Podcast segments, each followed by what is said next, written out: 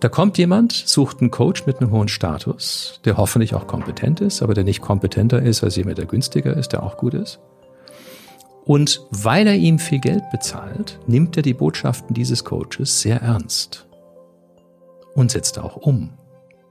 Oder hört genau hin und lässt, die, lässt es ihn berühren und bewegen, weil es hat ja viel gekostet. Muss ja richtig sein. Und dann kommt er dadurch schneller zum Ergebnis. Nicht, weil der Coach besser war, sondern weil der Placebo-Effekt des teuren Coachings ihn dafür geöffnet hat, das Coaching wirken zu lassen. Jetzt geht er zum 80-Euro-Coach und kriegt genau die gleichen Dinge gesagt. Aber weil es nicht der Hochstatusmensch ist, der ihm das für viel Geld sagt und ihm entsprechenden Setting vermittelt, passiert nichts. Das heißt, da war dieses teure Coaching für ihn jeden Cent wert. Das heißt, was du letztendlich suchst, ist die Kombination an Kosten, Person, Fachfähigkeit, Erfahrung, Status, was dich in deinem Anliegen berührt, packt, damit du die Schritte machen kannst, die du willst. Und ich bin inzwischen sehr offen geworden dafür, was da wirken kann.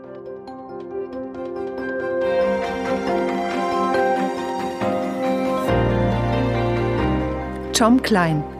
Mensch, Mentor, Coach.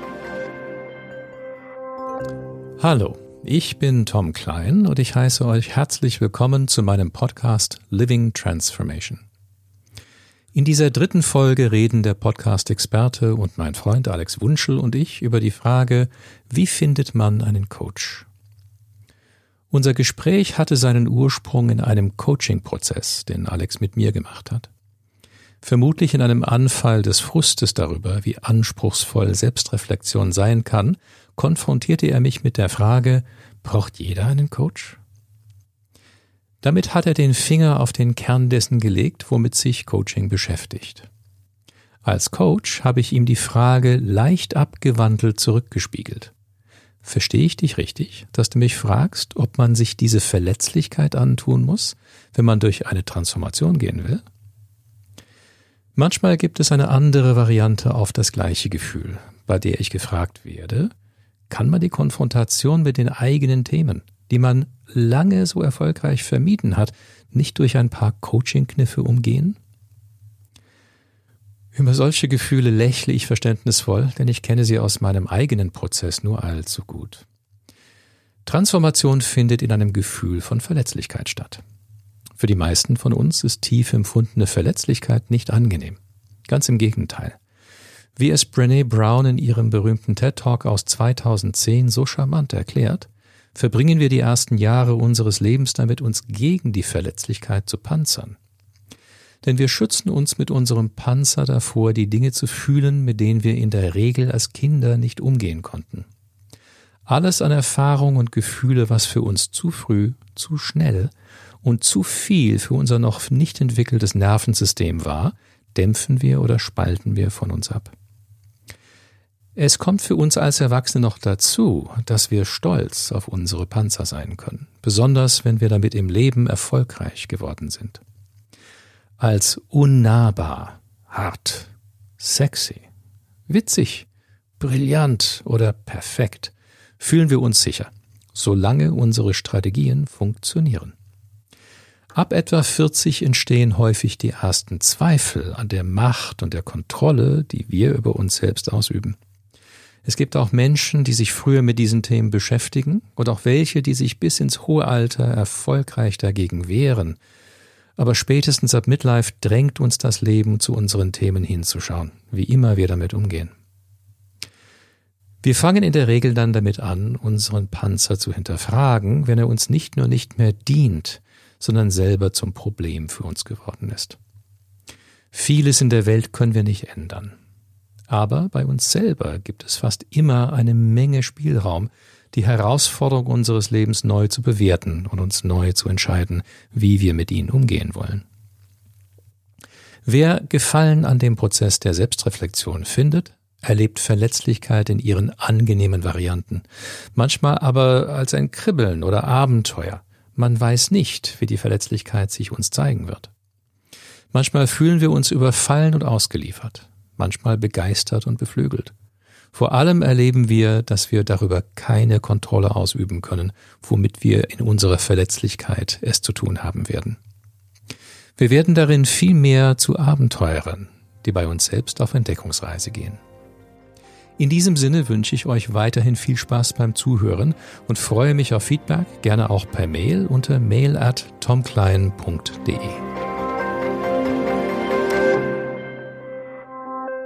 Wie finde ich einen Coach? Gute Frage. Gute Frage. Ähm, der Coach und der Klient müssen ja zusammenpassen. Und da gibt es so viele Faktoren, die damit reinspielen, dass, ähm, dass man das nicht objektiv beschreiben könnte. Es gibt zwar so grundsätzlich ein paar Grundzüge, an denen man sich orientieren könnte. Also suche ich einen, einen Experten, suche ich einen Berater, suche ich einen, einen Coach im Sinne der, des Verhaltens, zum Beispiel einen Rhetorikcoach oder Stimmtrainer, suche ich einen Coach im Sinne der persönlichen Reflexion, suche ich einen Shadow für Teamprozesse. Also das sind so Grundkategorien, die kann man schon wissen.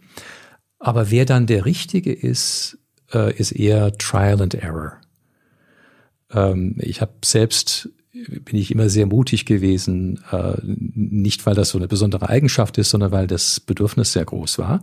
Und ich habe einfach Leute ausprobiert und habe relativ schnell gemerkt, das tut mir gut oder nicht, das bringt mich weiter oder nicht. Und dann versenkt man ein paar hundert Euro mal hier, mal da und merkt, okay, interessante Erfahrung, aber da geht's nicht weiter. Und ähm, ganz viel kommt über Empfehlung. Äh, das ist auch das, was das Marketing von Coaches so schwierig macht. Also wenn mich jemand auf LinkedIn anschreibt und äh, quasi sich als Coach präsentiert, das Letzte, woran ich denken würde, wäre, auf diese Person zuzugehen und sagen, oh super, äh, Ihre Webseite sieht gut aus, ich mache mal Coaching mit Ihnen. Ähm, die Webseite sagt gar nichts über die Fähigkeit der Person aus. Und sowieso nicht über die, das Passverhältnis zwischen den Persönlichkeiten und den Anliegen.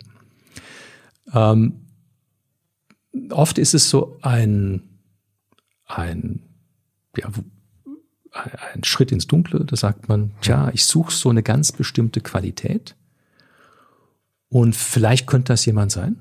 Ja, da versucht man so durch die Texte auf der Webseite sich da ein bisschen rein zu, zu fühlen. Ähm, aber häufig geht's über ähm, Fortbildungen. Das heißt, man will irgendwas lernen besucht ein Seminar, da ist die, die Gefahr der, dass es nicht passt, viel, viel geringer. Und dann erlebe ich häufig auf solchen Seminaren jemand, wo ich sage, Mann, der oder die ist richtig gut. Und zwar so, wie ich das brauche. Und dann ist es manchmal so, dass diese Person auch Coaching macht. Und dann frage ich an und dann, dann habe ich meinen Coach gefunden. Du hast die Passung angesprochen. Jetzt ist es natürlich auch spannend als Coachie, diesen Prozess am Anfang zu moderieren, für sich selber auch zu beurteilen. Weil ähm, jetzt von einem Coach zum anderen zu wandern, ist jetzt sicherlich, glaube ich, für ähm, jemanden, der Unterstützung sucht, qualifizierte Unterstützung sucht, nicht so einfach. Gibt es da ein, wie, wie geht ein Coach das an von seiner Seite aus? Weil das muss ja, eine Passung heißt, muss, es muss von beiden Seiten aus passen. Oder geht ein Coach her und sagt, okay, ich will die Frage anders formulieren. Lehnst du auch Coaches ab? Das heißt, gibt es auch von deiner Seite aus Prüfmuster, anhand derer du entscheidest, es macht Sinn, zusammenzuarbeiten oder nicht? Hm, ich fange mal mit dem, mit dem, äh, mit dem letzten an. Ich, ich lasse das sich selbst regeln mit ganz wenigen Ausnahmen. Also ich habe nur ganz selten jemand auf mich zukommen erlebt, wo ich machte, oh Gott, lieber nicht. Das geht nicht gut, das tue ich mir selbst nicht an. Ähm, aber das ist sehr leicht zu handhaben, weil man sagt, ich habe keine Zeit oder ich will nicht oder es passt nicht oder ähm, ja. Jetzt äh, auf die erste Frage, wie macht man das von der Coach-Seite? wie regelt man das, ob jemand passt oder nicht? Ähm, also es gibt relativ viele Kollegen, von denen ich höre, dass sie ein Stück weit wirtschaftlich denken und dann einen Coaching-Prozess verkaufen. Das bietet dem Coach eine gewisse Sicherheit, weil da von vornherein so ein Vertrag, ein Umsatz auch äh, gesichert wird. Und es gibt dem Coaching-Klienten so eine planbar, einen planbaren Zeithorizont mit, mit Themen, ähm, wo es eine ganze Menge Coaching-Teilnehmer gibt, die sowas wollen. Die sagen, ich will einen Plan und ich will eine Reihe von Themen und ich will wissen, was mich das kostet und wann es zu Ende geht. Ähm, ich gehe ganz anders vor. Und zwar will ich es meinem Coaching-Teilnehmer so leicht machen wie möglich zu gehen. Weil es muss passen. Und wenn es für den Coaching-Teilnehmer nicht passt, dann wird es auch für mich sehr anstrengend. Äh, und ich will nicht, ich will nicht dagegen ankämpfen, sondern ich sage dem Coaching-Teilnehmer, kommen Sie, wenn Sie wollen, probieren Sie es aus, schauen Sie, was Sie mitnehmen. Dann können Sie entweder sacken lassen und mich für einen zweiten Termin anrufen, oder Sie können gleich einen Termin machen, wenn Sie sagen am Ende, ja, ich möchte einen Prozess machen, aber es gibt keine Bindung. Also Sie müssen jetzt nicht äh, sechs Coachings committen, sondern wir machen es von Coaching zu Coaching. Und da ich das mit allen Coaching-Teilnehmern so mache, habe ich ein sehr flexibles Feld. Ähm, paradoxerweise ist es dadurch sehr stabil, weil da sich niemand genötigt fühlt, äh, ist die Tendenz der Leute zu sagen, jetzt bin ich komplett frei, jetzt will ich da sein.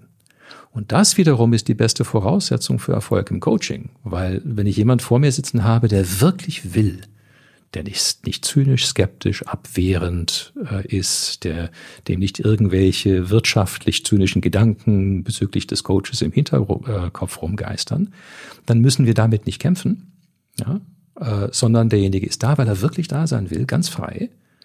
Und wir machen das möglich in der Coaching-Session. Und wenn der geht, hat er immer die Freiheit zu sagen, das war super, reicht mir. Und ich sage, toll, Ziel erreicht. Für das, was du wolltest. Ähm, oder er sagt, äh, gerade weil es so frei ist, mit dir will ich weitermachen. Und dann kommen sie. Gibt man dann trotzdem ab und zu mal einen Schubs, weil viele ja in ihrem Kalender versinken und dann vielleicht vergessen, dass es doch mal wieder an der Zeit wäre? Also manche Ärzte haben ihre Reminder und Erinnerungssysteme und sagen, jetzt ist mal wieder Zeit für eine Vorsorge oder Zahnreinigung ich will jetzt Coaching-Prozess nicht mit Zahnarzt und Zahnreinigung vergleichen, aber ähm, das eine ist ja komplett frei laufen zu lassen und sagen, okay, der wird schon wiederkommen. Wenn es ihm gefällt, kommt er wieder. Und die anderen sagen vielleicht, es gehört zu einem ähm, sauberen Prozess dazu, eine Kontinuität zu wahren. Wo ist da dein Weg? Ja, ich, ich, ähm, das hatte ich als Entwicklungsfeld bei mir in meinem Coaching-Selbstverständnis vor einigen Jahren, weil ich grundsätzlich so freiheitlich ähm, geprägt bin.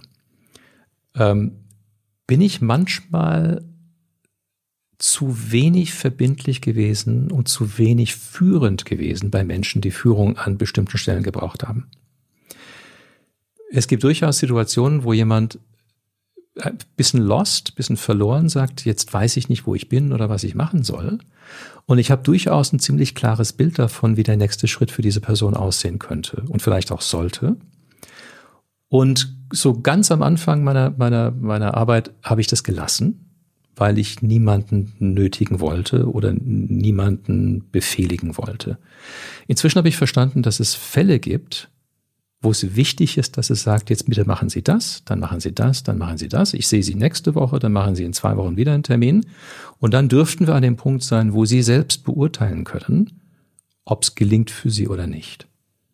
Aber wir brauchen jetzt ein bisschen Verbindlichkeit und Commitment an der Stelle und ich würde Ihnen sagen, machen Sie das.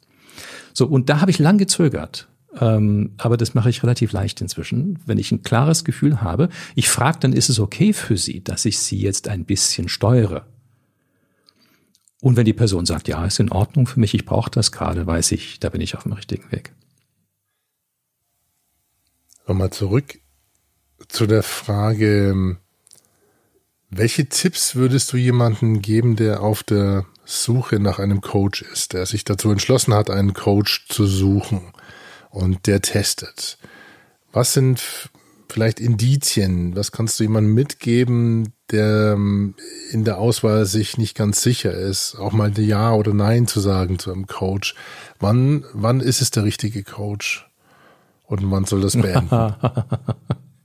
das ist, ich hatte früher Ideen dazu, was da richtig und falsch ist. Inzwischen bin ich äh, geläuterter. Äh, ich gebe dir mal ein paar ganz skurrile Beispiele. Ähm, es gibt ähm, Coaches, die ganz viel Geld nehmen. Ganz, ganz viel Geld. Und ich kenne einige davon und ich denke mir, ja, der kocht auch nur mit Wasser. Das heißt, für das Geld bekommt man kein besseres Coaching. Aber, wie der Schwabe so sagt, was nichts kostet, ist nichts wert. Ja. Und trotz seiner Sparsamkeit ja, hat das Geld auch einen gewissen Status. So. Was könnte das für den Coaching-Prozess heißen?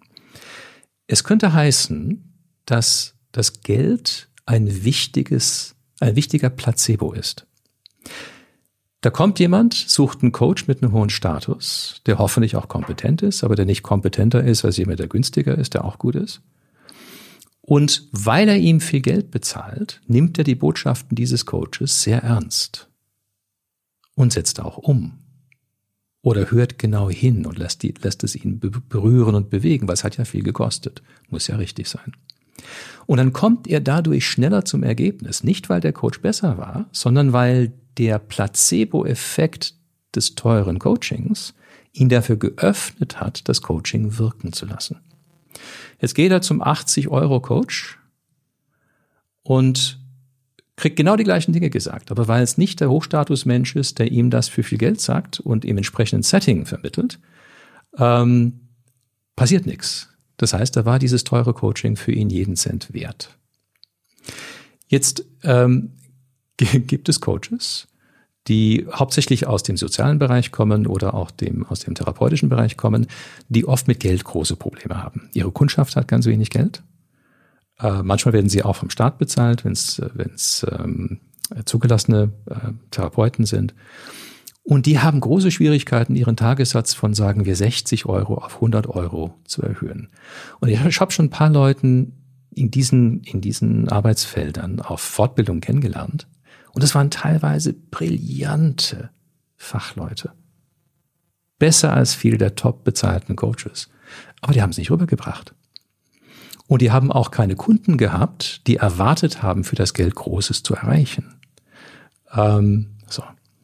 Und da, da hast du alles dazwischen. Das heißt, was du letztendlich suchst, ist die Kombination an Kosten, Person, Fachfähigkeit, Erfahrung, Status, was dich in deinem Anliegen berührt, packt, damit du die Schritte machen kannst, die du willst und ich bin inzwischen sehr ähm, offen geworden dafür, was da wirken kann. Manchmal erlebe ich was oder höre von was, wo ich sage, echt? Das hat echt funktioniert? Und die Person strahlt und sagt, ja, es war goldrichtig. Und ich sage, wunderbar, gratuliere. Dann geht's halt so. Ne? so, das heißt, ein, ein Coach ist ein Wegbegleiter letztendlich. Ein Coach ist jemand, den man sich sucht für den, für den Teil des Weges, auf dem man gerade ist. Und es kann sein, dass es jemand ist, der einen, einen einzigen Impuls gibt für viel Geld, ihnen genau zum richtigen Moment und es verändert das Leben. Es kann sein, dass es jemand ist, der fast Lebensgefährte wird. Also ich, ich habe Leute, die begleite ich seit zehn Jahren in ihrer ganzen Entwicklung, von Teamleiter zum CEO. Und in jeder Phase gibt's wieder eine neue Art und ein neues Anliegen, aber das Vertrauen ist da und dann geht's immer weiter. Ähm, äh, und ich freue mich natürlich, dass ich jemand so in seinem Erfolg begleiten durfte und weiter begleiten darf. Und da gibt es Leute, die kommen einmal und sind weg und sagen mir dann drei Jahre später, du, das war ein ganz, ganz wichtiger Impuls. Ich habe sie zwar nie wieder kontaktiert, aber hat gereicht. und ich denke, super, danke fürs Feedback jetzt. Ne? das ist vielleicht eine interessante Anschlussfrage. Wie werde ich einen Coach los? Wann? Das müsste leicht sein. Es gibt zwar Abhängigkeitsbeziehungen, aber man geht nicht mehr hin und zahlt nicht mehr. Das ist ganz einfach. Ist der Coach dann nicht beleidigt? Also ist, gibt es einen Prozess oder gibt es in dem Prozess einen Punkt, den man zusammen sieht, wo man merkt, hm, jetzt könnte es vielleicht laufen, jetzt brauchen wir uns erstmal eine gewisse Zeit nicht zu sehen. Oder signalisierst du das als Coach auch direkt?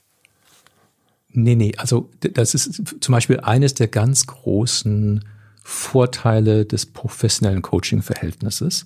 Und zwar, da geht es nicht um die Gefühle des Coaches. Das ist ein, ein, ein bezahlter Auftrag.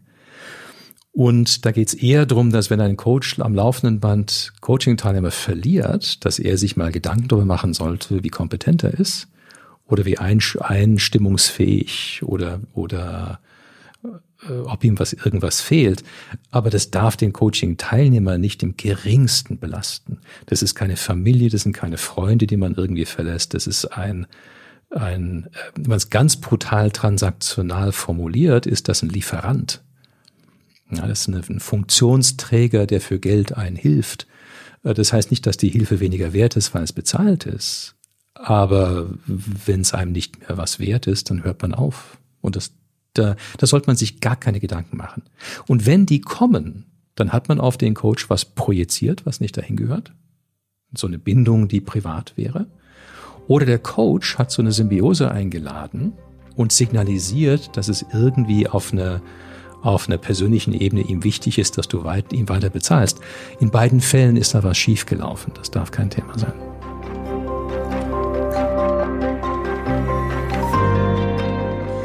Das war sie, die dritte Episode des Podcasts Living Transformation. Ich freue mich sehr auf euer Feedback unter mail at tomklein.de. Ich bedanke mich fürs Zuhören und wir hören uns, wenn ihr wollt, das nächste Mal wieder zur Frage, welche Aufgaben hat ein Coach in diesen Zeiten? Bis dahin, tschüss, euer Tom Klein.